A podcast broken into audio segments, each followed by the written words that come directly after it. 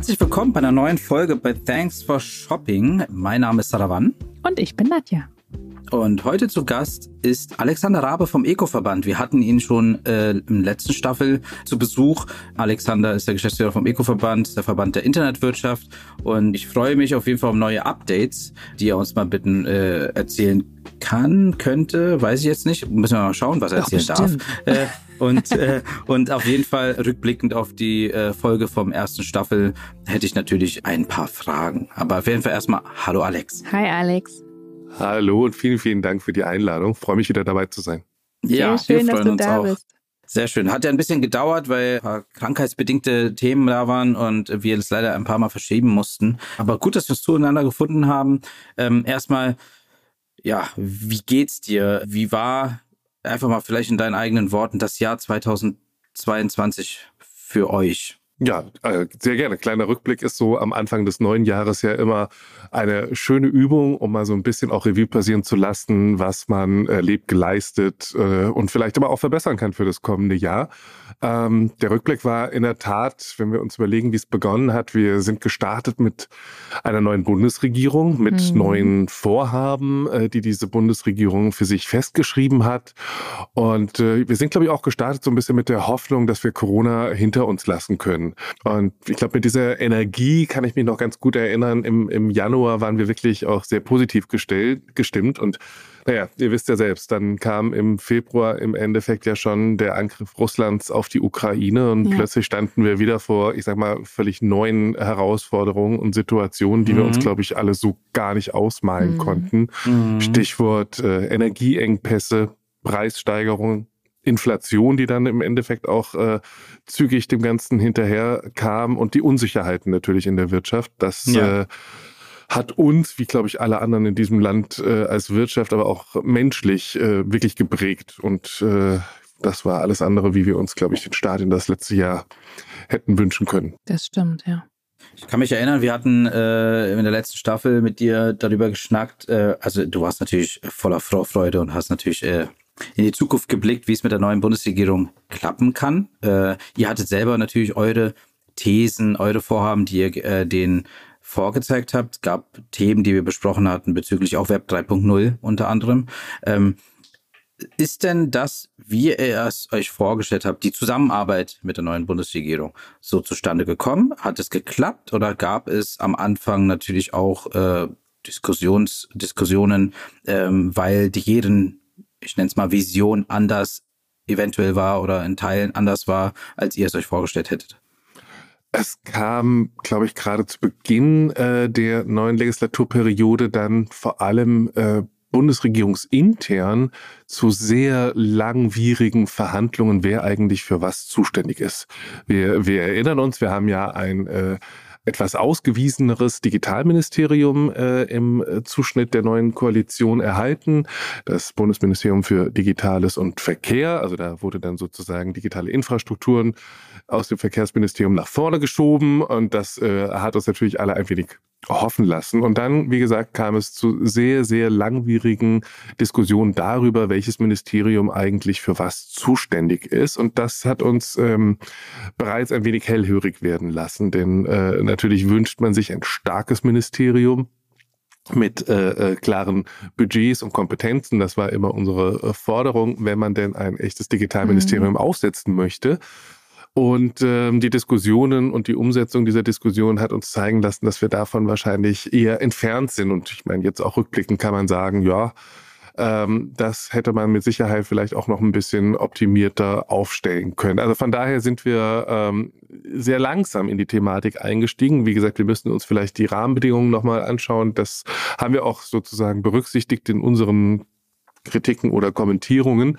Aber nichtsdestotrotz war das schon ein Indiz dafür, äh, dass an der einen oder anderen Stelle ähm, die Zuständigkeiten hätten doch definitiv klarer formuliert werden müssen. Wir hatten im Koalitionsvertrag eine Digitalstrategie, auch eine der Forderungen, die ja. wir uns äh, als Verband immer äh, zur Seite gestellt haben.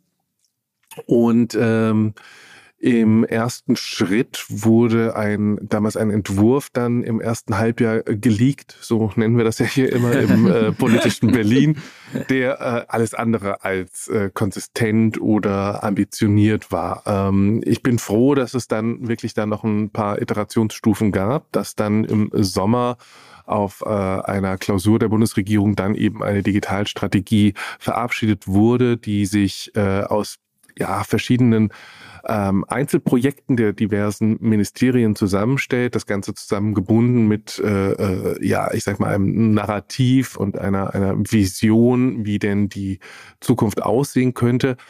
Mm, das ist ein erster Schritt und ähm, wir waren dann eben auch sehr gespannt, wie es jetzt weitergeht. Ähm, es wurde jetzt ein Beirat für die Digitalstrategie einberufen. Ich selbst äh, darf an diesem Beirat mitwirken. Wir werden jetzt äh, im Januar 2023 das erste Mal wirklich zusammenkommen und ja, ich kann nur sagen, äh, lasst uns irgendwann am Ende diesen Jahres wieder ja. äh, zusammenkommen und dann kann ich euch auch mehr erzählen. Wir sind selbst gespannt.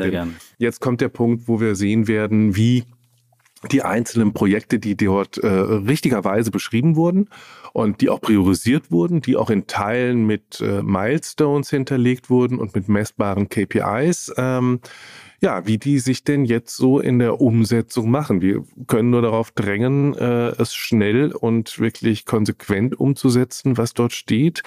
Und äh, momentan bin ich selbst noch gespannt, wie es genau aussehen wird.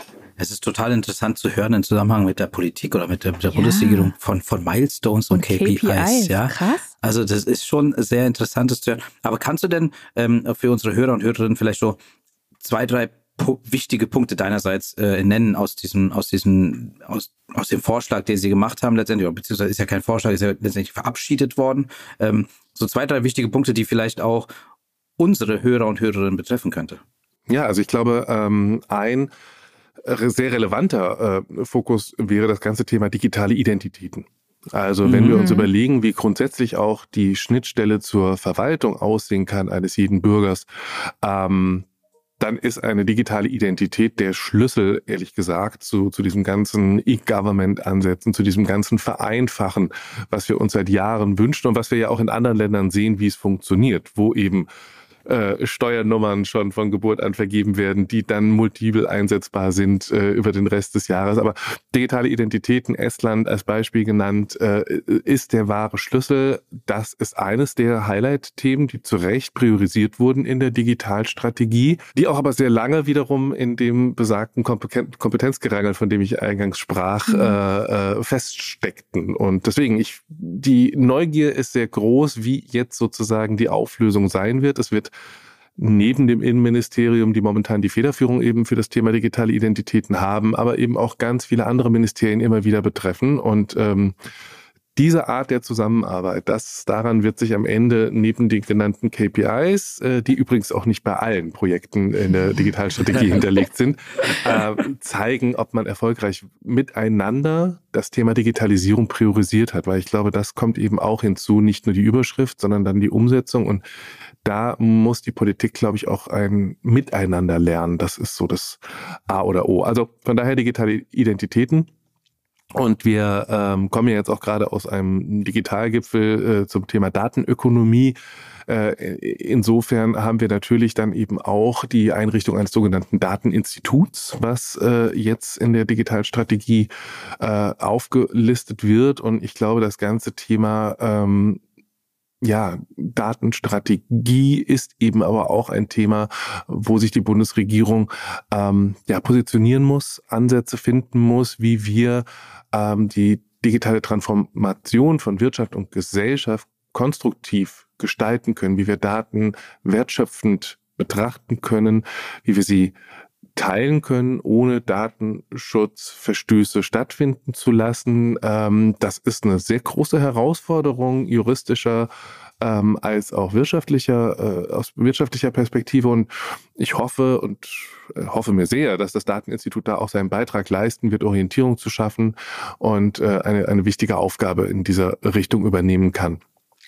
Und das sind äh, ja vielleicht mal so ein paar die äh, Schwerpunkte, die auch für die für die Hörer sehr äh, konkret spannend sind. Aber es geht natürlich in der in der Digitalstrategie auch um das ganze Thema äh, Mobilität oder Gesundheit. Also ne, wir sind ja in der Digitalisierung in mhm. allen äh, Segmenten und Domänen äh, aktiv. Das war ja auch immer das Argument gegen ein zentralistisches Digitalministerium. Wobei ähm, ich einfach glaube, wir müssen so viele Grundhausaufgaben machen, dass es sich äh, gelohnt hätte, hier ein wenig äh, zentralistischer das ein oder andere Projekt zumindest anzugehen. Aber wie gesagt, wir schauen uns jetzt genau an, wie sich es in diesem Jahr darstellen wird. Die Zeit läuft. Das erste Jahr der Ampelregierung ist um. Und ähm, jetzt wollen wir mal gucken, dass wir die restliche Zeit sinnvoll nutzen können. Ist denn auch im Plan das Thema weiterer Ausbau des, des Internets? Ich nenne es mal Internet, Mobilfunk und solche Geschichten, weil ich wohne ja auf dem Land. Und äh, wenn ich in Berlin bin, habe ich 5G schon. Und wenn ich dann äh, rausfahre nach Brandenburg, Mecklenburg, da gibt es tatsächlich immer noch Orte, wo kein Empfang ist, wo es kein Internet gibt und so weiter. Also da sind wir ja schon sehr rückständig in Deutschland. Also ich glaube, ich weiß nicht, äh, manche sagen, in Afrika gibt es ähm, eine bessere Verbindung als hier in Deutschland. Ist das auch ein, ein Thema? Ja, natürlich. Und ähm, ich glaube einfach, das ganze Thema Breitbandausbau, das ist halt im Endeffekt jahrzehntelang verschleppt, jahrzehntelang verschlafen. Mhm. Äh, da können wir ja zurückblicken auf die Regierung Kohl und auf die Entscheidungen, eben äh, Glasfaserausbau hinten anzustellen, weil das geht schon alles so. Heute haben wir die Probleme, dass wir in, in äh, intensivster Breite dem internationalen Vergleich hinterherhinken. Mhm. Ähm, das wiederum muss man jetzt ganz klar sagen, ist eines der positiven äh, Entwicklungen, die sich in der jetzigen Legislatur dargestellt haben. Wir haben eine Gigabit-Strategie, die, glaube ich, äh, relativ schnell breite Zustimmung gefunden hat in der Art und Ausgestaltung. Und jetzt stehen wir aber vor den Herausforderungen, ähm, dass wir in Teilen die Kapazitäten, die Baukapazitäten schlichtweg mhm. äh, gar nicht so schnell ähm, am Markt erhalten können, äh, wie wir sie eigentlich bräuchten. Mhm. Also das Geld, glaube ich, ist da. Darüber brauchen wir uns nicht äh, weiter zu unterhalten. Die Priorisierung ebenfalls.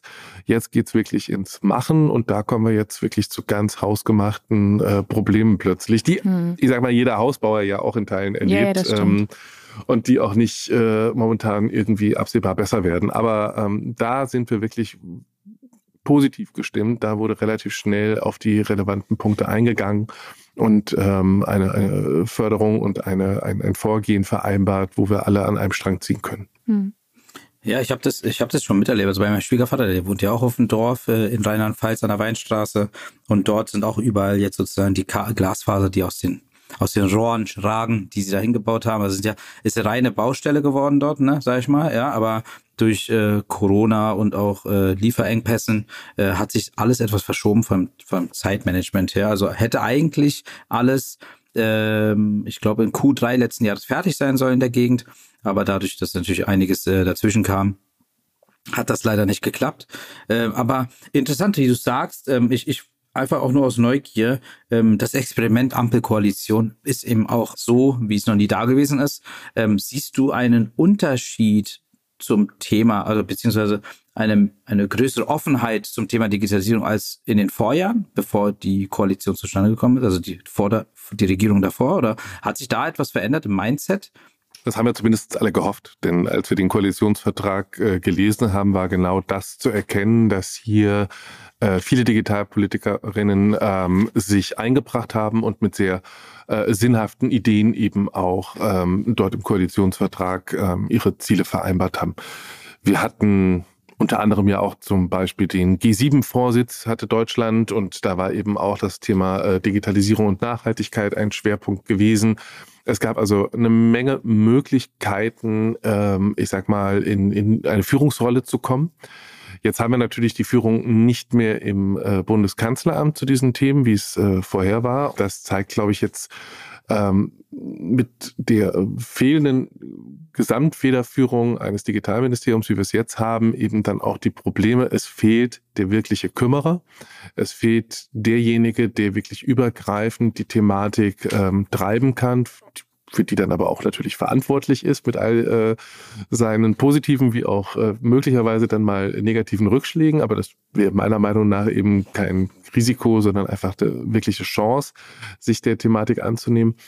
Und ähm, von daher spürst du mich so ein bisschen zögern bei der Antwort. Ja, ja, ähm, ja. und ich muss ganz ehrlich sagen, ich, ich wünschte mir mehr äh, Vorfahrt für Digitalisierung und wir mussten auch in unserem Check nach einem Jahr äh, Koalition sagen, also nee, also der Ampelcheck ist nicht auf grün gestellt, sondern äh, wir haben an der einen oder anderen Stelle wieder dieselben Themen und wieder dieselben Probleme.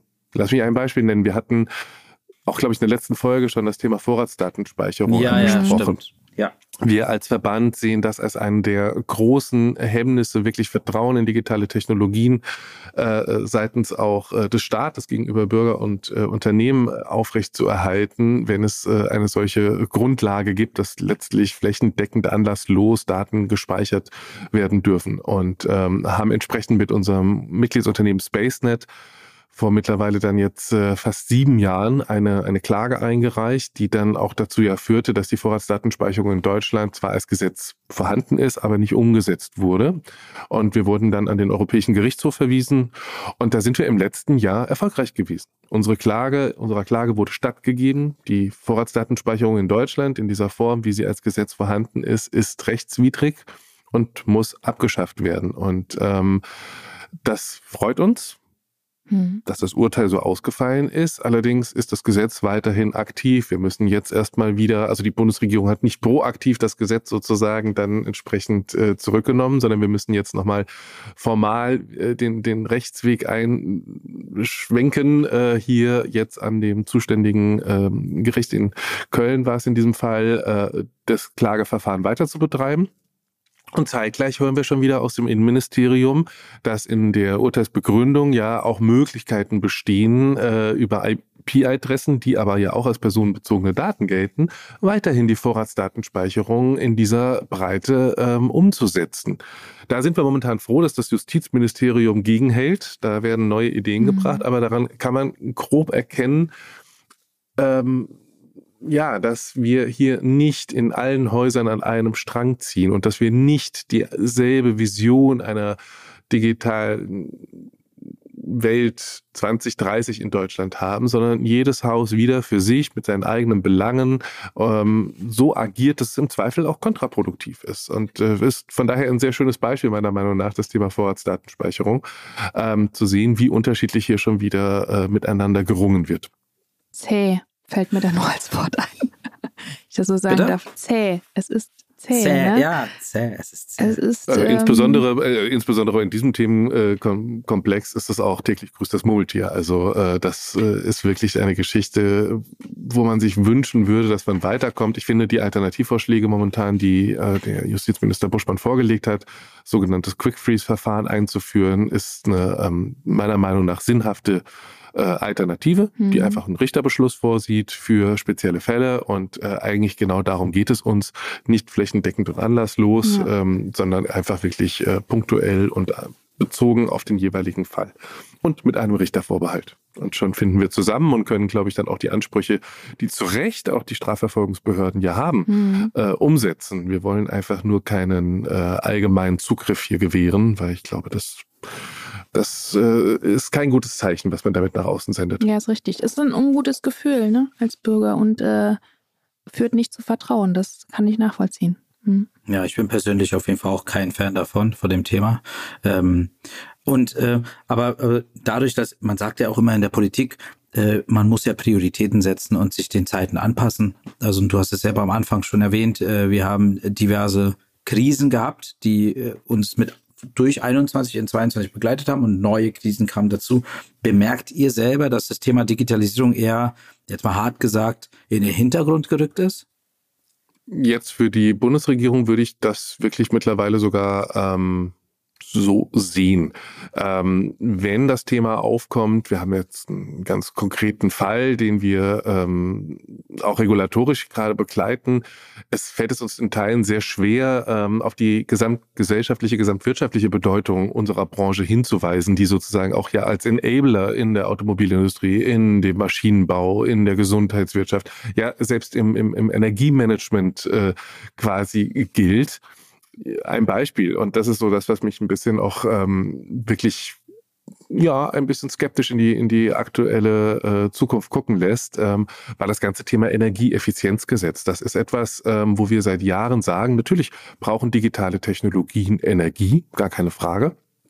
Aber eben, ich hatte es versucht schon zu formulieren, das, was sozusagen durch digitale Technologien an Effizienzsteigerung im Verkehr, in der Mobilität, in der Logistik, in der Produktion äh, entsteht, das ist natürlich äh, ein realer Gewinn, was die mhm. CO2-Einsparungen betrifft.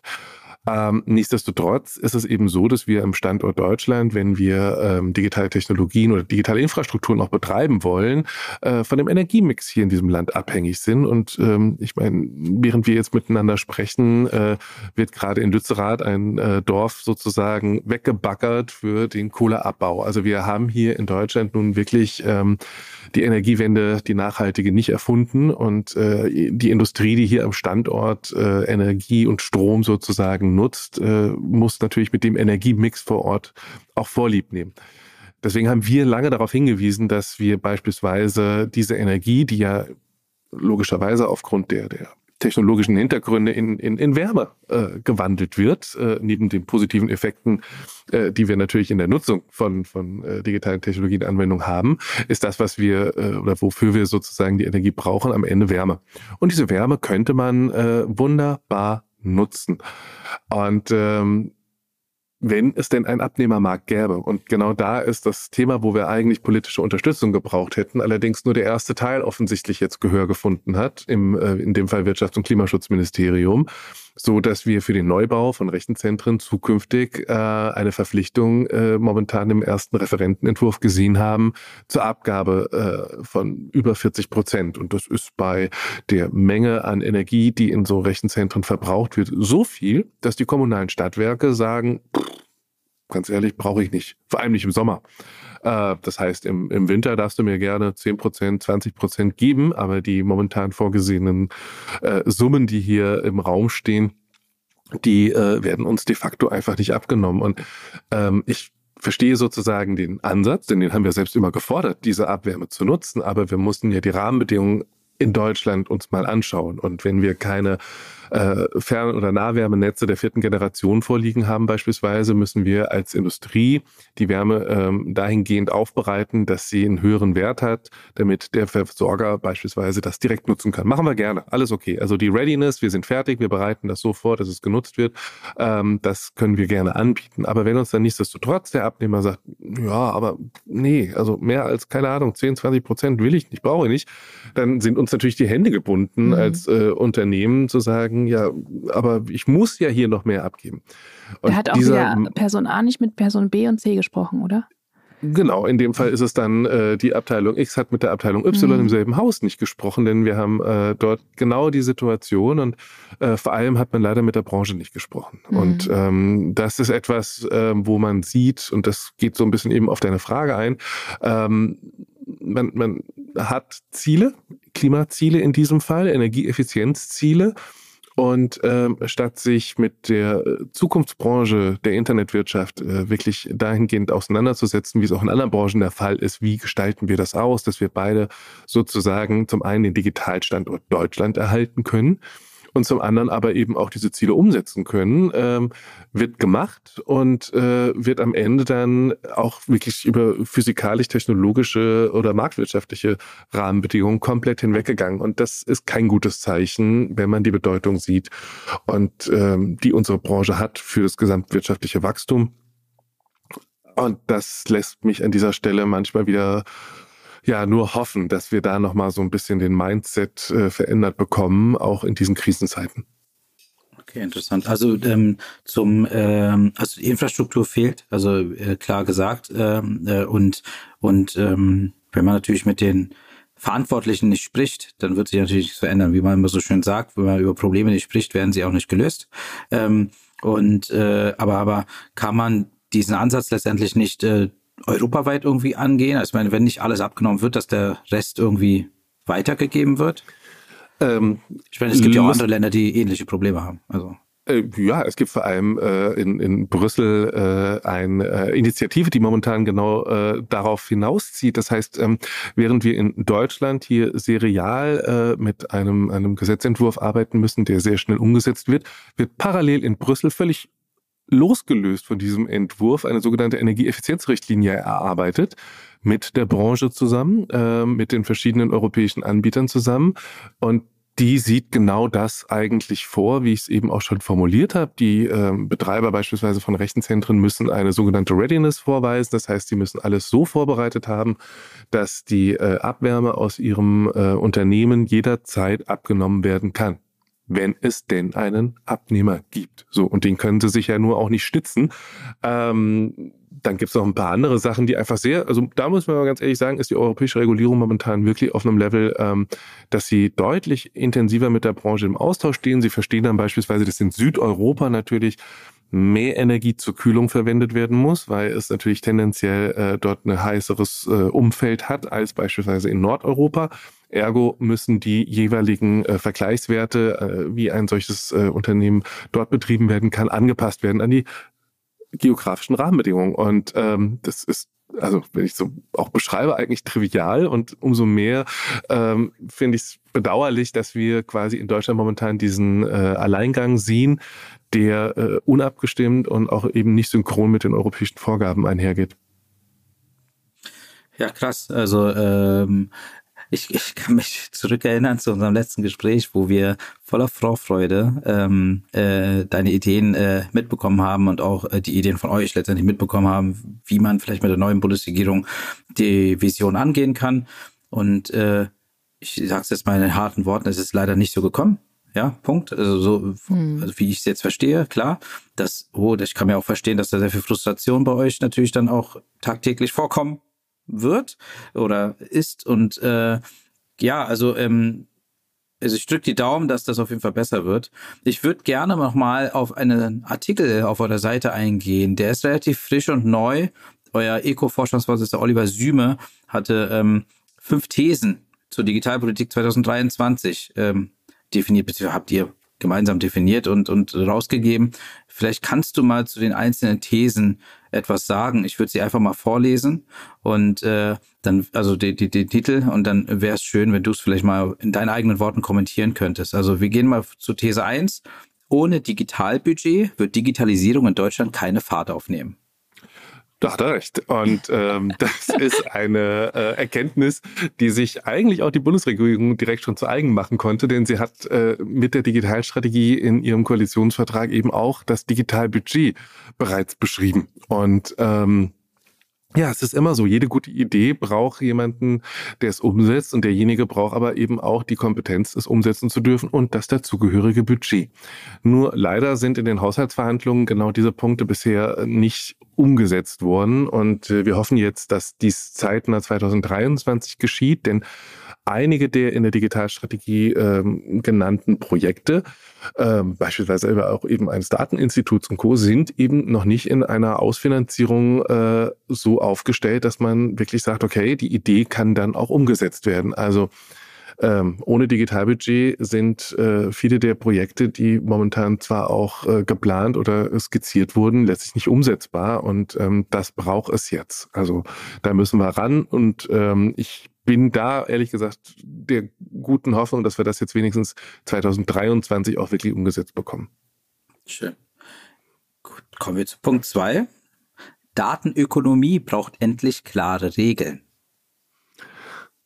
Ja, da hatte ich vorhin auch schon so ein bisschen drüber äh, gesprochen und ähm, da sind wir an einem Punkt, äh, wie gesagt, wir hatten jetzt den Digitalgipfel zum Thema äh, Datenökonomie. Wir waren alle auch wirklich äh, froher Hoffnung, dass die Digital oder die Datenstrategie der Bundesregierung zeitgleich zu diesem Digitalgipfel vorgestellt wird und wir uns eben anschauen können, ähm, wie können eben die Umsetzungsangebote für die Unternehmen, die eben auch Daten als Mehrwert wertschöpfungstechnisch einsetzen wollen, geschaffen werden. Also der, der Aufbau von Datentreuhändern und ähnliches, die äh, Verfügbarkeit von Daten der öffentlichen Hand. Also wie können wir das jetzt wirklich machen? Mit welchen Regeln? Wie sehen diese Regeln aus? Und äh, wie können wir die Unsicherheiten hier im Umgang abbauen? Ähm, wir brauchen schnellstmöglich die avisierte Datenstrategie der Bundesregierung und wir brauchen ein Dateninstitut, was sehr konkret dann eben auch äh, unterstützt, wie diese Regelungen zukünftig auszusehen haben. Beispiele hatte ich schon genug genannt, die, glaube ich, auch äh, wirklich äh, wichtig sind. Mobilität, Gesundheit, öffentliche Verwaltung etc. pp.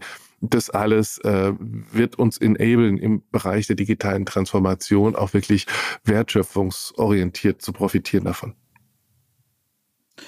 Ja, ähm, Digitalisierung ist Teil der Lösung auf dem Weg in eine klimafreundliche und nachhaltige Zukunft. Wir hatten das ja gerade schon. Absolut.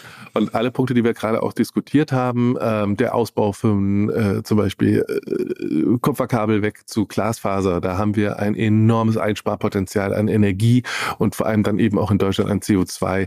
Ähm, 3G, 5G, die Umstellung ist äh, ebenso gigantisch, es sind deutlich energieeffizientere Technologien.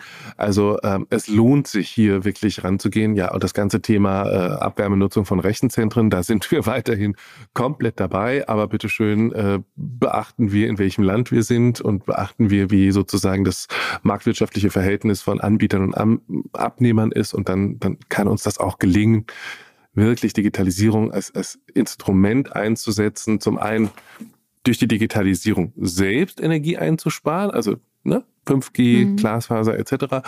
Auf der anderen Seite aber durch die Anwendungen, die durch Digitalisierung enabled werden, eben auch unglaublich viel CO2 einzusparen durch Effizienzsteigerungen in der Produktion, Mobilität, Logistik etc. pp. Ja, ähm, der nächste Punkt ist sehr interessant, weil der, glaube ich, auch relativ ähm, eng verbunden ist mit diesen Wiederholungswahlen in Berlin, äh, die wir natürlich auch vor der Tür stehen haben. Oh mein Gott. Ähm, digitale Verwaltung bleibt wichtigste Voraussetzung für wettbewerbsfähigen Digitalstandort. Ja, ähm, ja, also wobei wir damit jetzt nicht gemeint haben, dass zwingend eine äh, digital-elektronische Wahl stattfinden muss. Und die Probleme nee, nee, hier in Berlin waren ja doch sehr analoger Natur in Teilen, wenn ich daran denke, dass zu wenige Wahlzettel ausgelegen haben etc. pp. Ähm, uns geht es hier wirklich so ein bisschen um äh, ja Digitalisierung von Verwaltungsdienstleistungen. Ne? Also wir haben das ja. äh, Online-Zugangsgesetz, das äh, wurde ja jetzt Ende 2022 nicht umgesetzt. Es wurden die Vorgaben, äh, die Verwaltungsdienstleistungen online alle anzubieten, nicht umgesetzt, wie wir ja alle schmerzlich merken. Mhm. Ähm, das heißt, es wird sich wieder hinauszögern und ähm, wir werden ehrlich gesagt auch da nur den großen Sprung machen und da sind wir wieder bei dem Thema digitale Identitäten. Wenn wir hier wirklich äh, Standards haben, die dann eben auch ähm, ja deutschlandweit, idealerweise europäisch oder vielleicht sogar international ähm, funktionieren für Verwaltungsanwendungen, ähm, das wären unsere wünsche. Das ist ehrlich gesagt das Must-Have. Andere Länder zeigen auch, wie es geht. Hm. Da müssen wir jetzt wirklich einfach in die Umsetzung kommen. Ende. Also. Nee, ich, ich glaube, wir haben uns da missverstanden. Ich meine schon, dass die Digitalisierung der Verwaltungsdienstleistungen an sich, weil das wird ja auch hier gerade ein bisschen äh, rumgespielt im ganzen Wahlkampf, ähm, weil auch einfach, äh, wenn man einfach klar sich die Zahlen anguckt, wir haben ähm, etliche Herrschaften in der Verwaltung sitzen, die auch in die Rente gehen werden demnächst. Also wir werden einfach super viele Personal verlieren. Ähm, die, die, die, die Jobs sind jetzt nicht so attraktiv, dass sich alle darum kämpfen, da einen, einen Job zu bekommen. Ähm, aber andersrum, wenn man auch die Wartezeiten sieht, zum Beispiel, die man hat als, als Bürger oder Bürgerin, ähm, da gibt es diverse Dienstleister. Also wenn man sich einfach auf die, auf die Seite geht, äh, in Berlin, Stadt Berlin und die ganzen A bis Z Dienstleistungen sich anschaut, ähm, ich kann es jetzt nur zu Berlin als Beispiel nennen, weil ich ja, ja. in anderen Städten natürlich ja. nicht äh, Ahnung habe, äh, aber und da haben sie dann sozusagen ähm, wenn man es einfach mal die Liste durchgeht, denkt man sich, das könnte ich doch auch online machen. Das, äh, genau, genau, und, genau. Also und das ist ja auch gesetzlich im Endeffekt vorgeschrieben, aber ähm, wie gesagt, das Online-Zugangsgesetz äh, existiert, wird aber ja. nicht eingehalten. ja, interessant. Also hast du völlig recht. Also genau, an dem Punkt äh, merken wir es tagtäglich schmerzhaft. Hm. Ja. Ähm, dann also der letzte, die letzte These war, digitale Infrastrukturen sichern Resilienz des Digitalstandorts Deutschland. Hm, ja, genau. Ich glaube, das von der, von der das äh, habe ich vorhin so in der, in der Nummer drei schon so ein bisschen äh, kombiniert mhm. eben. Ähm, aber ich glaube, das ist nochmal ganz wichtig, weil wir das ja auch im Endeffekt sehen. Wir reden über digitale Souveränität, digitale Leistungsfähigkeit und digitale Nachhaltigkeit. Und ich kann diese drei ähm, Schwerpunkte eigentlich ja nur dann auch in einem Land gestalten, wenn diese Anbieter in diesem Land auch sind. Ne? Das Beispiel mhm. Rechenzentren.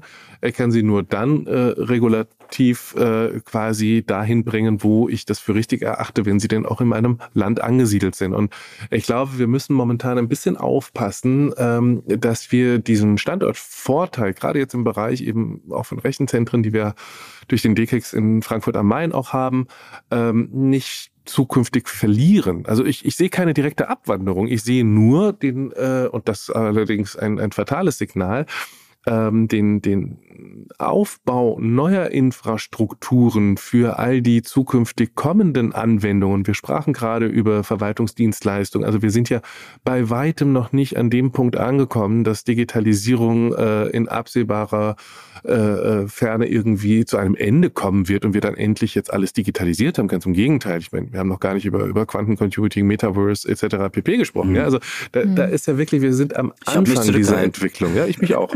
Aber worauf hinaus will, ist einfach nur, wenn wir, wenn wir jetzt nicht mithalten in den Entwicklungen, auch im Aufbau weiterer Infrastrukturen, dann stirbt das. Ähm, ne? dann, dann geraten wir einfach erneut ins Hintertreffen. Und wir hatten mhm. vorhin die Regierung Kohl und die Entscheidung, auf Kupferkabel zu setzen, statt auf Glasfaserkabel und die Probleme, die wir jetzt so viele Jahre später damit haben, äh, da hinterher zu baggern, im wahrsten Sinne des Wortes. Und mhm das, wir müssen ja nicht jeden Fehler erneut wiederholen. Und äh, meiner Meinung nach, wenn ich resilienzfähig bin oder sein möchte, digital souverän sein möchte, muss ich auch die Rahmenbedingungen schaffen für die Branchen, die das eben ermöglichen. Und ähm, ja, deswegen Austausch ist, glaube ich, äh, genau das, was wir dazu brauchen.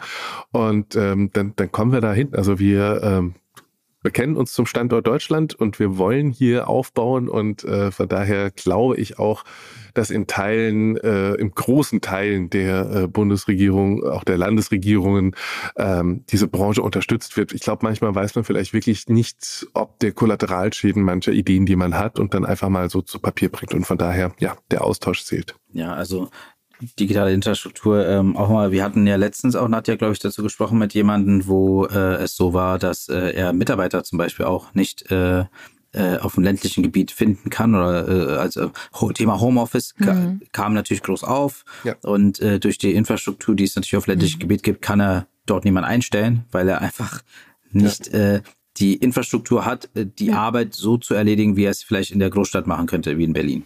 Ähm, das ist auch traurig. Dann zieht man ab und sucht sich den woanders, äh, sourced aus und geht dadurch, äh, ja, also haben, glaube ich, auch viele gar keine Chance erst, äh, das machen zu können, was sie gut können. Ja, ja es blockiert und, ganz äh, viel, ne? Es hängt ja alles miteinander zusammen und wenn man eben sich mit Schritten äh, XYZ beschäftigt, aber nicht A, bei A anfängt, ist halt, man dreht sich im Kreis, ne? Aber ja. Alexander, das ist, ich finde das so gut, dass du da noch bei lächelst und so motiviert ja, bleibst. Ich würde schon durchdrehen, ehrlich. Nein, also Großes ich glaube Lob einfach, ich glaube, danke, aber ähm, das, das ist auch ehrlich gesagt den, den, den Mitgliedsunternehmen, die wir im Verband eben haben, auch geschuldet. Wir sehen so viel Innovationskraft, wir sehen so viel Impulse, neue Ansätze. Ähm, und ganz ehrlich, äh, das ist ja auch genau der Grund, warum ich diesen Job auch so liebe letztlich. Wir, wir gestalten hier gerade die Zukunft für, für uns, für unser Alter, aber eben vor allem auch für unsere Kinder. Wir wir haben mit digitalen Technologien und Anwendungen ein Instrument in der Hand, mit dem wir die diese ganzen großen Herausforderungen, die wir momentan erleben, äh, lösen können. Also mhm. äh, wir werden doch, wir werden doch wirklich, also ähm, gestraft sollten wir sein, wenn wir, wenn wir dieses Tool, diese Werkzeuge links liegen lassen würden und nicht konsequent dafür einsetzen, wo wir hinwollen. Und wenn es denn dazu äh, hilfreich ist, dass wir immer wieder gebetsmühlenartig diese eben Ansätze gegenüber den politischen Entscheidungsträgern formulieren müssen, dann machen wir halt digitale Bildung äh, on the run auch für die Verwaltung und auch für die Bundesregierung oder eben für alle, die da irgendwie äh, noch einen Nachhilfebedarf haben. Also von daher, da bin mhm. ich, bin ich guter Dinge. Vielen Dank. Also wie du schon erwähnt hast, ein paar Punkte haben wir jetzt nicht angesprochen. Ich würde sie auch erstmal nicht ansprechen wollen, weil äh, die sind etwas in Ferne gerückt, sage ich mal eher. Es gibt andere Themen, die wir erstmal, oder Hausaufgaben, die erstmal erledigt werden müssen, äh, damit wir die nächsten Steps gehen können. Äh, aber ansonsten äh, kann ich nur sagen, Alex, danke für deine Zeit, danke für den Einblick. Mhm. Äh, äh ich bin auf jeden Fall wieder etwas schlauer äh, und ich drücke die Daumen, ich drücke euch wirklich die Daumen, dass äh, einiges und vieles so klappt, wie ihr euch es vorstellt, äh, dass diese ganzen Kommunikationsprobleme zwischen diversen Häusern sich vielleicht mal hoffentlich legt, ja, und, äh, und dann letztendlich einfach mal volle Fahrt voraus, wir dann am Ende des Jahres wieder schnacken können und du wieder mit breiten Lächeln bestimmt, aber äh, mit positiven Nachrichten, Nachrichten zu, ja. ja genau, mhm. zu uns kommst und es, es freut mich sehr, dass wir wieder gesprochen, äh, sprechen konnten mhm. und wie gesagt, äh, ein erfolgreiches, erfolgreiches Jahr für euch. Ich drücke euch die Daumen und danke nochmal für deine Zeit. Danke auch für die Einladung und ich bin auch überzeugt davon. Alles wird gut. Super. Sehr gut. Bis dann. Bis dann. Tschüss. Dann, tschüss. Ah, liebe Hörerinnen und Hörer, das war äh, die letzte Folge von der Staffel 2. Ich hoffe, ihr hattet wieder was mitnehmen können. Falls ihr Fragen habt, meldet euch gerne bei uns. Ansonsten gerne eine Bewertung hinterlassen bei Spotify. Und äh, ansonsten wünsche ich euch noch eine schöne Zeit. Wir gehen jetzt in die Pause. Passt auf euch auf und bleibt gesund. Bis dann. Tschüss. Ciao, ciao.